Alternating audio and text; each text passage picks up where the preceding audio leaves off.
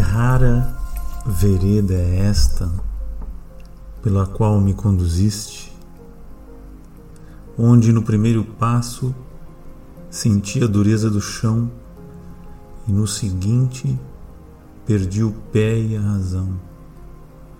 No outro flutuei como no mar a espuma e depois não vi marca nenhuma dessa teia que com paciência construíste.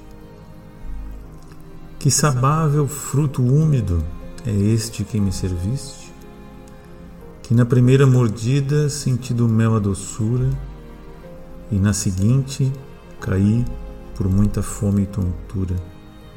Na outra ardi como se pimenta ele fosse, e mais tarde adormeci com a boca doce recostado nesses tantos véus que desvestiste.